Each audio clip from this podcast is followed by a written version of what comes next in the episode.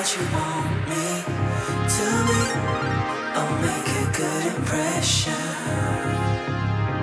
So I don't have to leave without you.